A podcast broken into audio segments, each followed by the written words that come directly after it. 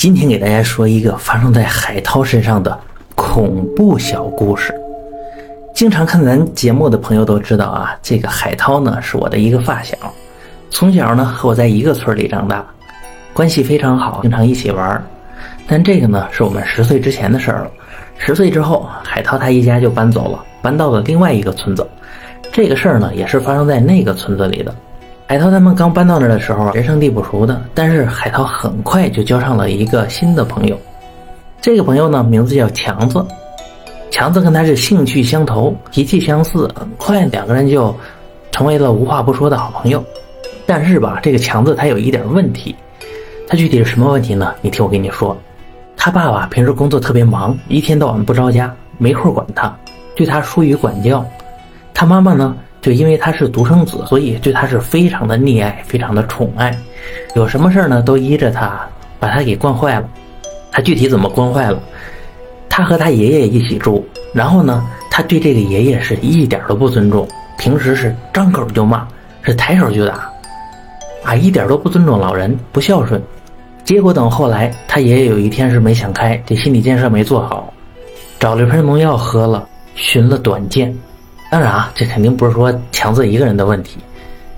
这个成年人的世界呢是非常复杂的，他可能是因为生活、工作、情感、健康各种方面的不如意压在一起，强子欺负他，又成了最后的一根压垮他的稻草。啊，事情就是这样。我们再说回强子，强子虽然对他爷爷非常不孝顺，但是呢，他对海涛还挺好，有什么好事都和他一起分享。有的人就是这样啊，对自己家人呢特别的蛮横，但是对外人很礼貌。这种人呢，我们称他为窝里横。强子呢就是这么窝里横的人。等后边有一天晚上呢，这个强子就找到海涛。农村的晚上吧，他也没有路灯什么的，嗯，他是伸手不见五指，非常黑。你说这黑灯瞎火的出去干嘛？这强子就说了：“海涛，哎，我带你去干点坏事儿。”海涛一听，哎，好啊，好啊。啊，可高兴了！这强子就说：“我们去偷甘蔗去。”其实这小孩吧，他也不是说特别有坏心思那种，他就是为了寻求一种刺激。当然，咱们并不鼓励这个，这偷东西肯定是不对的。但是当时村子里边就是这个情况，大人们呢也不是特别在意。你甘蔗是找我要，我也就给你了。你又不是说拿走多少，就这么一根两根的，大人们也不是很介意，都乡里乡亲的嘛。结果俩人就这么轻手轻脚的到了一片甘蔗田里边，就去那儿掰甘蔗，一边掰一边东张西望的。海涛他是怕人发现了过来揍他们，这到时候不就刺激了？结果吧，他看着个东西，把他吓坏了。你猜他看到什么了？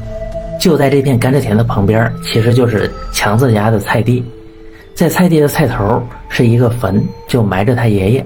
你可能奇怪了，为什么这个坟在菜地？这个其实以前还挺普遍的，不是哪里都有专门的墓地、坟地啊这些，有些呢就是直接葬在自己的田地里，这个是习以为常的事情。就在他爷爷的墓地上，突然就升起了一个绿色的一个光球，有足球那么大，就慢悠悠的朝他们这飘过来了。等海涛看见之后，是吓得大叫啊：“哎呀，有鬼呀，快跑！”于是呢，他跟强子俩人是甘蔗也不要了，是撒丫子就开始跑。好，这一路上其实也不太太平，这路上各种小灌木、小树枝、沼泽、水塘啊，什么都有。海涛呢跑丢了一只鞋，这个腿上被划的各种小伤口，到处都是。终于啊，气喘吁吁的跑到了有亮光的地方，那是村头的小卖铺，觉得安全了。回头一看呢，那个光球也没跟过来。之后呢，也就放心了，也就回家了。回家之后呢，总觉得好像忘了点东西，但是海涛这时候他是又累又紧张。又跑得气喘吁吁的，有点缺氧，倒在床上就睡着了。你说忘了点什么呀？肯定是忘了强子吧？强子去哪儿了，对吧？这第二天一早啊，这强子妈就过来了，就来到海涛家就问，就说：“哎，我家强子昨天晚上出来找你家孩子玩，怎么到现在还没回来？啊，有没有在你家呀？”海涛这么一听，一下慌了，哎呀，这不会是出事儿了吧？然后呢，就带大人们就去这甘蔗田就去找强子。结果是左找找不到，右找找不到。等他们回来的时候呢，在一个小池塘，看到了这么一个恐怖的景象。只见一个人呢是倒栽葱的插在那个小池塘里，这个两条腿在外边露着，头呢插进了淤泥里，身上惨白，这显然已经是不活了。而走近一看，可不就是强子？你猜这个死状有多惨烈？就只见他身上密密麻麻的吸着成百上千条水蛭。你知道水蛭这个东西是什么吧？一种软体动物啊，就喜欢吸血，以吸血为生。平时呢，就在这些什么池塘啊、沼泽呀这种地方特别多。你在那块走，很容易就被它爬到脚上，钻到腿肚子里啊，开始吸血。这个时候呢，你千万不要用手用力拉它，兴许呢就断在里边了。因为你拉它也没用，越拉它钻得越紧，根本拉不出来啊！万一拉断了，这个有半截断里边，那就更麻烦了。正确的做法是什么呢？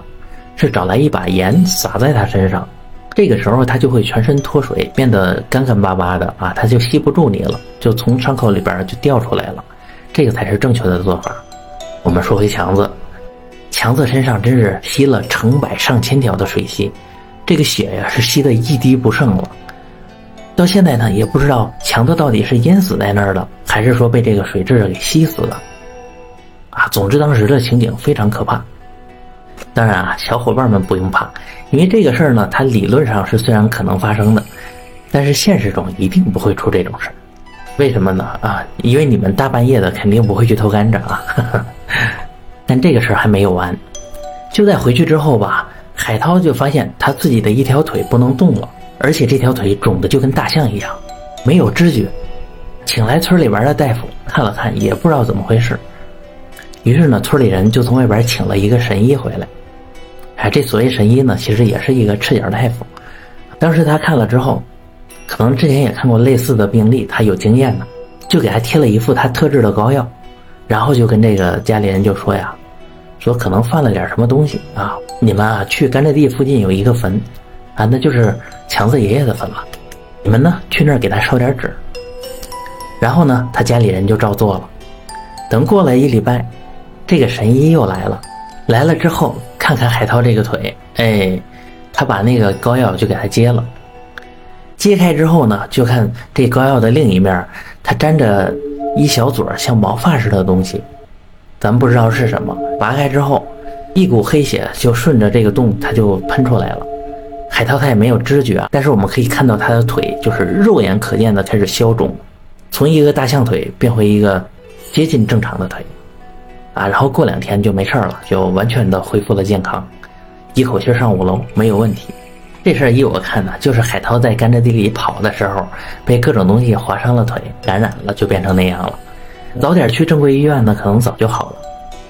这个是我的看法啊，当然大多数事情它都是能用科学来解释的。这个故事呢就是这样，它告诉我们一个什么道理呢？嗯，大晚上的不要去偷甘蔗，容易受伤，弄不好呢还出人命，是吧？好，这就是我今天要讲的故事，我们明天见。